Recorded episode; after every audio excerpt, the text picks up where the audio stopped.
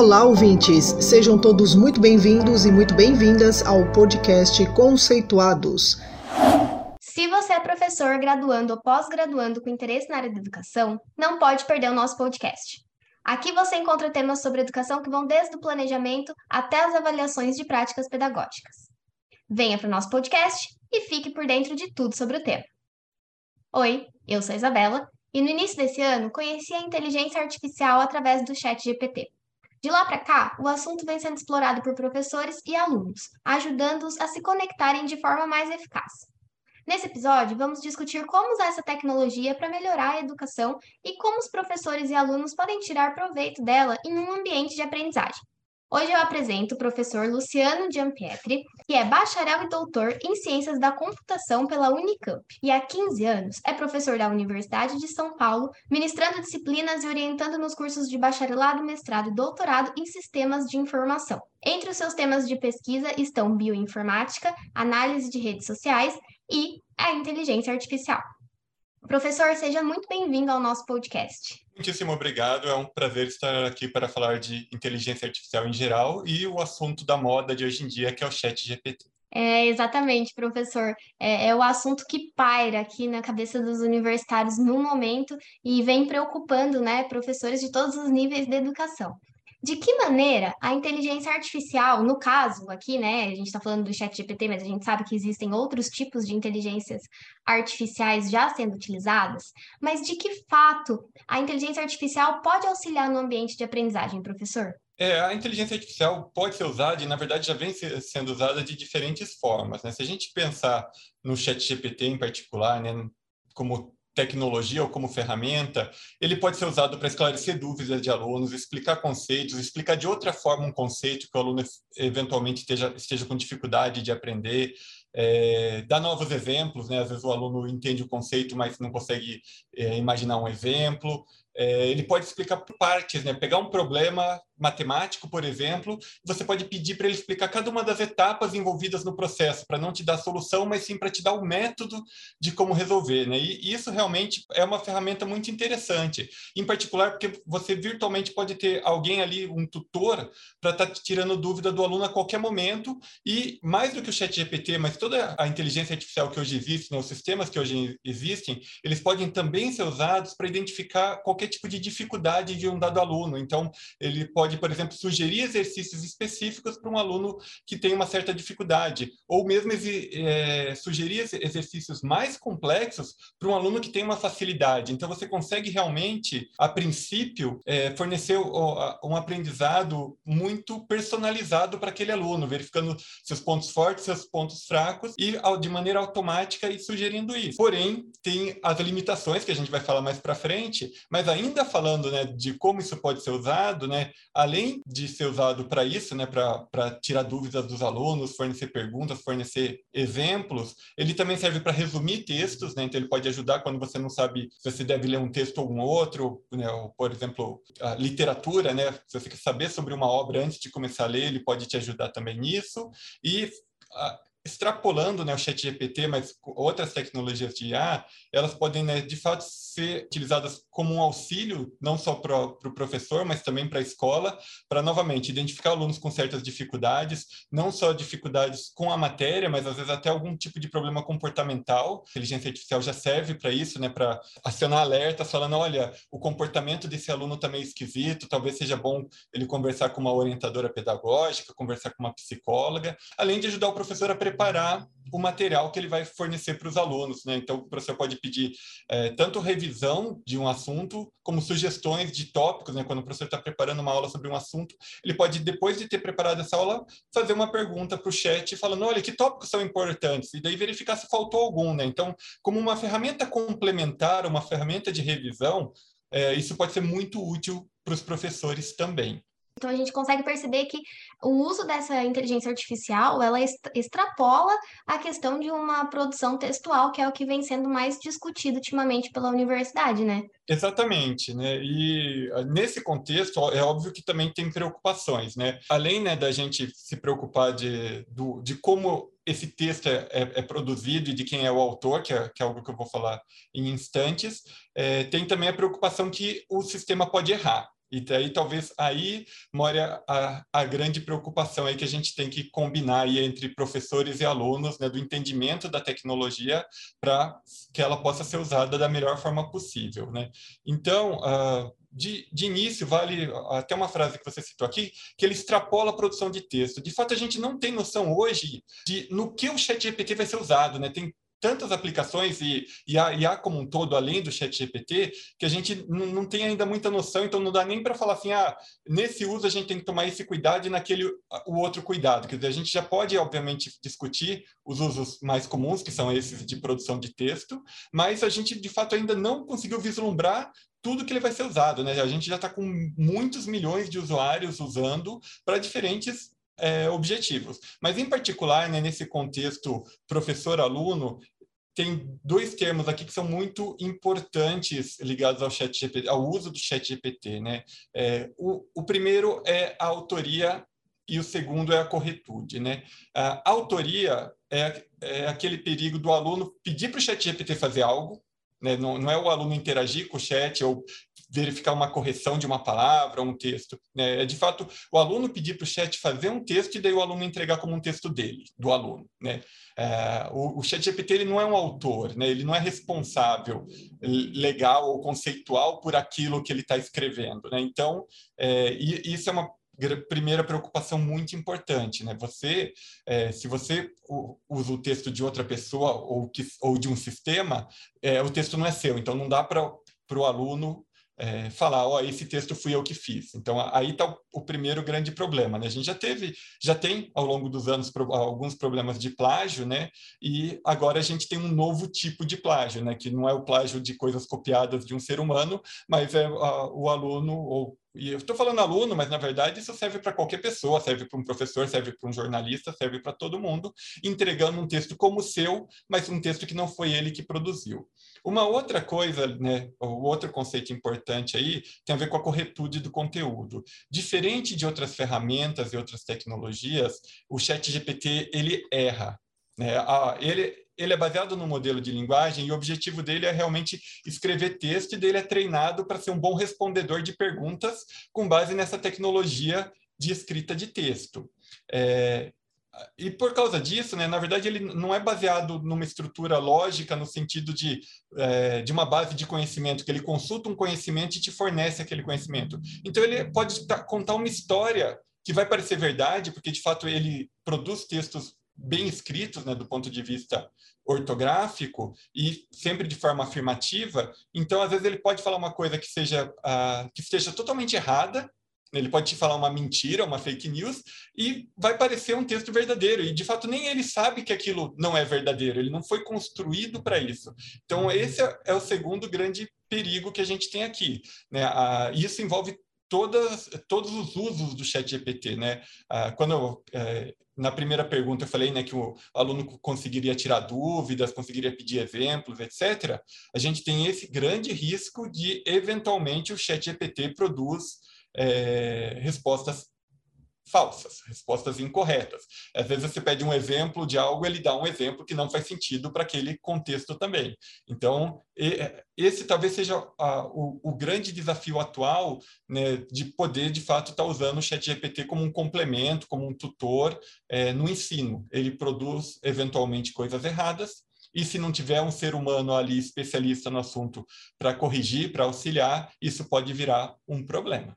Queria te perguntar, do seu ponto de vista, como que os professores devem lidar com a questão do uso dessa tecnologia pelos seus estudantes? Tem essa questão de plágio e tem essa questão de informação correta ou não, né? De eventualmente ter uma informação incorreta, a gente usa a expressão que o, o chat está alucinando, né? Quando a gente tem uma inteligência artificial que produz algo estranho, algo incorreto, algo falso, é, a gente diz que ela alucinou, né? Então, eu acho que de, nesse contexto, uh, o que os professores têm que se preocupar muito além né, de, de, obviamente, acompanhar os conteúdos e discutir isso com os alunos, é ter essa discussão sobre as limitações, né? Falar, olha, ele erra, é, então não dá para confiar, ele pode ser uma base para você entender uma resposta, mas eventualmente é bom procurar em outras fontes, procurar num livro, conversar com um professor, conversar com um, um monitor sobre isso. É, e sobre o outro aspecto, né, de, o de autoria, é uma questão ética, é uma coisa que a gente tem que sempre estar conversando com, com os alunos também, já precisava antes, né? não, não, é um problema novo o chat GPT trazido pelo chat GPT, assim como a fake news, né? notícias falsas, notícias incorretas, também não é um problema novo trazido pelo chat GPT, mas é, ele pode intensificar, né? então a gente tem que Uh, em particular nessa questão sobre plágio, sobre autoria, tem que ter uma conversa muito aberta com os alunos, né, destacando essa questão ética. Certo, mas de fato não, não tem como ignorar mais, né? Não, ele está no dia a dia das pessoas e vai ficar cada vez mais, e não dá para barrar o desenvolvimento de inteligência artificial, né? Isso, de fato, está cada vez mais presente na vida das pessoas. A inteligência artificial já estava, né? Quando você, se uma pessoa pede um empréstimo, tem um sistema que usa inteligência artificial que verifica se a pessoa vai receber ou não um empréstimo. É, quando o cartão de crédito, é, uma operação de cartão de crédito é bloqueada, tem um sistema de inteligência artificial para verificar se provavelmente é uma operação fraudulenta ou não, né? A gente já vive em meio à inteligência artificial. E você vê algum prejuízo na utilização da inteligência artificial em escolas e universidades? É, eu acho que ela tem que ser usada com muito cuidado, assim, e eu gosto de fazer uma analogia da inteligência artificial como tecnologia ou ferramenta que já era utilizada uh, ao longo do tempo, né? essas revoluções ou essas mudanças que aconteceram ao longo do, do tempo. E uma analogia que eu gosto de fazer é com a calculadora. Né? Quando começaram a, a desenvolver as calculadoras, elas se popularizaram, muitos professores proibiram o uso delas, né, mesmo em cursos de engenharia, etc., é, vários professores eram contra, e o argumento deles é que daí o, o, aluno podia ficar preguiçoso ou esquecer como fazer as contas. Por outro lado, né, a calculadora vem como uma ferramenta muito importante para permitir que você faça coisas mais sofisticadas. Né? Ao invés de você ficar gastando muito tempo fazendo contas, a, a parte mais, vamos dizer assim, braçal do processo, você pode se preocupar com problemas muito maiores. Né? Então, de fato, a calculadora virou uma coisa positiva para permitir que você você avance mais rapidamente e trate problemas mais complexos. Então, do ponto de vista de, de uma nova tecnologia, uma nova ferramenta, a gente tem que olhar tudo sempre né, olhando esse lado positivo, né, de é, a partir do momento que você não precisa se preocupar com uma parte do seu problema, você pode se preocupar com problemas mais sofisticados e, e é, você pode melhorar né, o processo de aprendizado e, inclusive, a quantidade de coisas que serão aprendidas, mas você tem que tomar também um outro cuidado. Em particular, a gente vai ter que tomar dois cuidados. De fato, né, uma preocupação quando vieram as calculadoras era dos alunos ainda entenderem o processo por trás de se fazer essas contas. Então, é, é importante ainda ter esse conhecimento. E o, uma outra analogia que eu faço que que de fato eu observei é, um certo prejuízo é no desenvolvimento dos verificadores ortográficos, né, daquelas ferramentas que é, fazem a, a, correção ortográfica enquanto, ou sugestões ortográficas enquanto você está digitando o texto. Né? Isso, de fato, melhorou muito a, alguns aspectos dos textos dos trabalhos que são entregues pelos alunos, eu acompanho isso ao longo dos meus 15 anos de docência, e vários erros ortográficos que eram frequentes não aparecem mais, porque a ferramenta, de fato, ela resolveu esse problema. Porém, eu comecei a ver outros tipos de erros que não eram tão comuns assim, e que os alunos estão tão confiantes na ferramenta que eles deixam de fazer a verificação. E um exemplo que eu uso é da palavra cálculo e calculo, né? uma com acento e uma sem, elas têm significados diferentes, mas são duas duas palavras válidas. Então, vários dos verificadores não percebem o uso incorreto, e já que o, que o, o verificador, a ferramenta, não fala para o aluno tomar cuidado com o uso da palavra, para o aluno está tudo certo. Então, vários alunos não conseguem mais perceber alguns desses problemas, porque, de fato, eles ficaram acostumados a confiar cegamente na ferramenta. Então, a gente não pode também confiar cegamente. A ferramenta, de fato, ajuda, mas a gente ainda precisa ter o nosso trabalho humano para refinar o processo. E aqui, né, terminando essa questão das analogias, aqui tem um ponto bem importante e diferente do chat GPT. Né? Quando a gente está usando a calculadora, é, né, quando começaram a usar calculadoras, etc., é, a calculadora ela não errava. Então, na verdade, a, as dúvidas que a gente tinha era de do aluno perder o, é, o aprendizado do processo de como as contas são feitas, né? Então, dele deixar de aprender alguma coisa, mas o resultado era dado certo. Agora a gente tem que tomar um cuidado extra que de fato essas novas ferramentas, elas acertam muito, mas elas também erram. Então, a, a, analogia com a calculadora não, não, é perfeita, porque a calculadora não errava. O chat GPT, por exemplo, né, o grande assunto de hoje, ele erra. Essa é uma observação bastante importante. E como que o estudante, então, pode fazer um bom uso dessa ferramenta? é fundamental que ele entenda um pouquinho da tecnologia, né? Assim como qualquer tecnologia que você vai usar, você tem que entender um pouquinho de como ela funciona novamente, para saber quais são os limites e os potenciais, né? Aquilo que realmente ela vai ser útil para você. É, outra coisa que também já foi mencionada, mas vale sempre a pena é, repetir, é o aspecto ético, né? Quando a gente usa o, o chat GPT, a gente eventualmente pode estar tá caindo aí num plágio, numa cola, além de ter a questão dele poder dar uma solução errada. E, em particular, uma coisa que que muitas empresas já estão usando, mas que não está sendo muito discutido, é, por exemplo, para desenvolver um software. Você quer fazer um programa, um sistema para sua empresa, muita gente pede para o ChatGPT é, trechos dos códigos e ele fornece muito bem. Você fala, olha, eu queria um código para ordenar números, eu queria um código para não sei o quê. E ele fornece esse código na linguagem que você pedir de forma muito precisa. É, dos exemplos que eu vejo ele errando, é muito raro ele errar é, na produção desses códigos mais simples. Porém, você não sabe como que ele aprendeu esses códigos, né? de onde ele tirou essa informação. E, eventualmente, pode ser que algum desses códigos venha de um lugar que tem alguma legislação, algum copyright, algum direito autoral, e que a pessoa não está sabendo. E, ao pegar esse código e usar na, na, numa empresa, por exemplo, isso pode trazer problemas legais também. Então, tem que sempre ter esse cuidado, né? entender a tecnologia, ficar preocupado com essa questão ética mas, além disso, de fato, né, ela é uma ferramenta muito poderosa aí para você fazer perguntas, respostas, para você refinar o texto. Né? Em, ter, em termos de ferramenta de texto, ela é uma ferramenta extremamente interessante e pode, de fato, aí potencializar o trabalho. Além disso, né, na parte de esclarecimento de dúvidas, se o aluno não entender um conceito, ele que foi dado em aula, por exemplo, ele pode perguntar para o chat GPT, se ele achar que a explicação não está muito boa, se ele não está entendendo a explicação, ele pode pedir explicações alternativas, a ferramenta fornece, ele pode pedir exemplos, a ferramenta fornece. Então, de fato, ele abre um leque muito interessante de possibilidades deu para a gente perceber que a questão ética é uma questão muito importante, é primordial aí no uso dessas inteligências artificiais. Então, assim, eu sou um estudante, eu quero, é, eu quero usar essa inteligência artificial é, durante a produção textual e a gente consegue perceber que o ideal é explorar o potencial da ferramenta e não somente pedir para a ferramenta produzir um texto para mim, porque entra toda essa questão de plágio, de ética e sem contar na, na questão de que eu não estaria me desenvolvendo como estudante né? Não, não, não estaria produzindo meu texto, que a gente sabe que é, é, é uma das, das habilidades que devem ser trabalhadas aí no, no decorrer da nossa aprendizagem.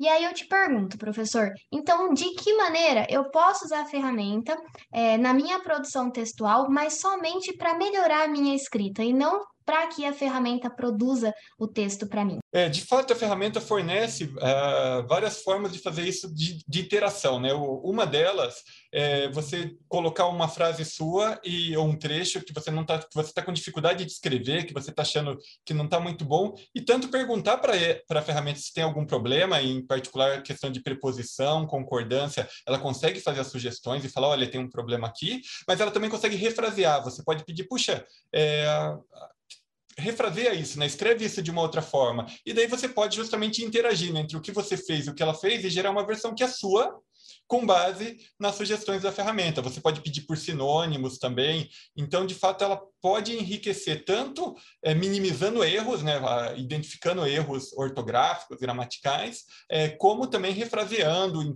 é, encontrando sinônimos. Então, o texto realmente pode ficar um texto muito mais fluido, mais fácil de ler. É, e, e, justamente, ah, pegando um ponto importante da sua fala, né, se você está querendo enriquecer, então, nessa interação, você também é consegue aprender, fala, puxa, realmente, eu escrevi desse jeito e estava meio estranho, não estava soando muito bem, ela sugeriu dessa forma, então você aprende também, né? além de você corrigir seu texto, você aprende, a próxima vez que você for escrever, você vai escrever de forma melhor, né? Então, nesse contexto, a ferramenta é extremamente útil. E, de fato, né, pessoal, você fazendo um rápido treinamento, né, que pode ser procurando por tutoriais na internet, etc., de que palavras usar, por exemplo, refrasear, né, você pedir para ele refraseie, reescreva, é, me dê sinônimos, etc., né, tem várias formas de você acionar aí essa ajuda dele em relação ao texto que você está escrevendo. Muito bom, professor. Assim a gente começa a usar a ferramenta a nosso favor, né, no nosso próprio processo de formação. Excelente as dicas dadas.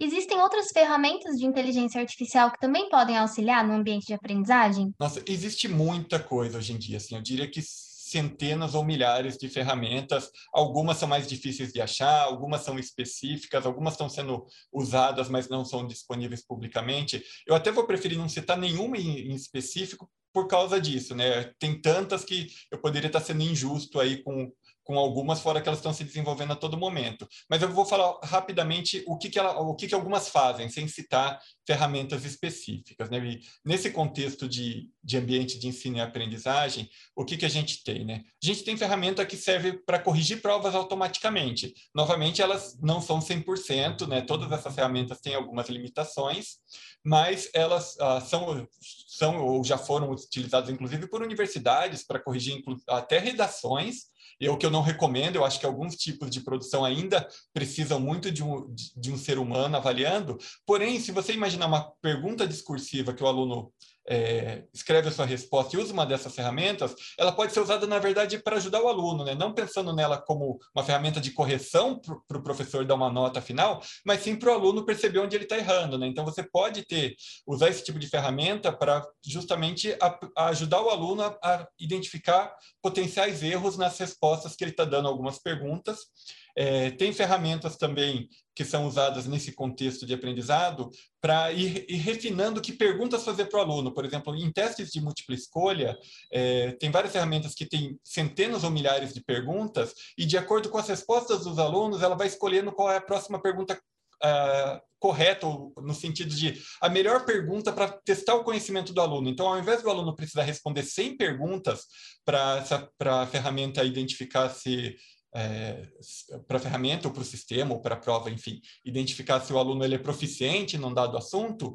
a ferramenta consegue, é, de acordo com o que o aluno já acertou e já errou, é, verificar qual é a melhor pergunta a ser feita em seguida. E com isso você, com 20 ou 30 perguntas, conseguiria cobrir uma, um escopo que, se não fosse acompanhado de forma inteligente, o aluno precisaria responder talvez 100 perguntas. Isso já é bastante usado também há, há, há vários anos. Né? Além disso, né, pensando de novo aí na, na questão de fazer de sistema que faz é, que dá respostas a perguntas, né, que você faz perguntas para ele, ele te responde, existem tutores inteligentes específicos de um dado assunto, né? O Chat GPT ele chamou muito atenção porque é, já que ele é treinado, né, com dados que estão é, na, na, internet em, em em todos os assuntos, né, em qualquer assunto, ele chamou muito atenção por causa disso. Você pode fazer uma pergunta de qualquer assunto para ele que ele responde.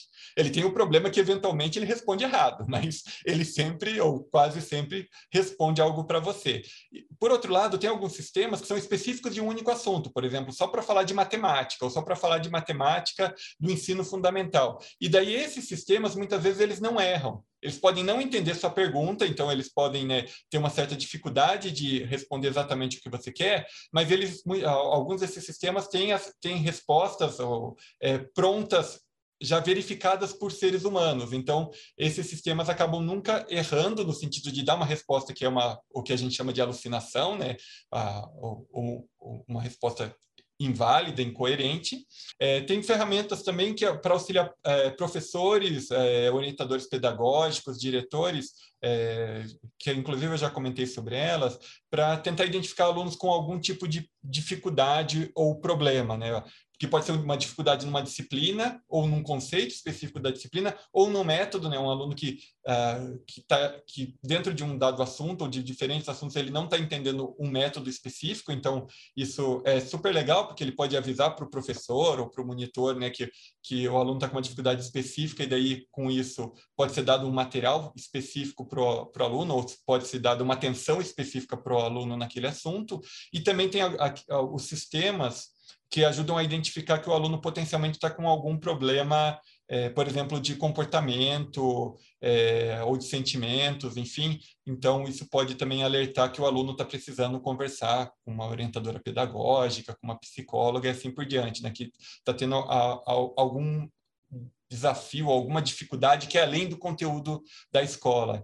Tem muitos sistemas que podem ser usados aí nesse contexto é, de aprendizado no contexto escolar e que todos usam inteligência artificial, todos têm algum tipo de limitação, mas todos têm qualidades. Né? Então, o importante é justamente entender cada um deles é, e, em particular, receber a sugestão desse sistema como uma sugestão, como algo que um ser humano deve olhar e entender se aquilo é uma boa sugestão ou não, se faz sentido ou não seguir de acordo com o que foi sugerido. Professor, a cada resposta me surge mais um monte de dúvida e me dá vontade de ficar conversando aqui por horas e horas, mas a gente precisa encerrar, então eu agradeço muito, em nome de toda a equipe do Conceituados, a sua disponibilidade em participar desse episódio, compartilhando essas questões tão importantes e suas opiniões sobre o assunto com a gente. Muitíssimo obrigado, agradeço muito o convite, é um prazer estar aqui. E é sempre um prazer né, participar de iniciativas como esta para discutir as capacidades, as limitações e as preocupações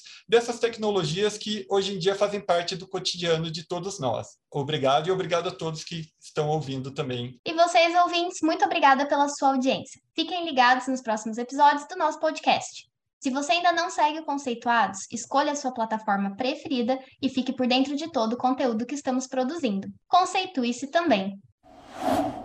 Além do podcast, você pode encontrar informações sobre o nosso grupo de pesquisa e o conhecimento produzido no canal do YouTube, Facebook e LinkedIn Mapas Conceituais e o nosso perfil no Instagram Conceituais Mapas. Esperamos vocês por lá.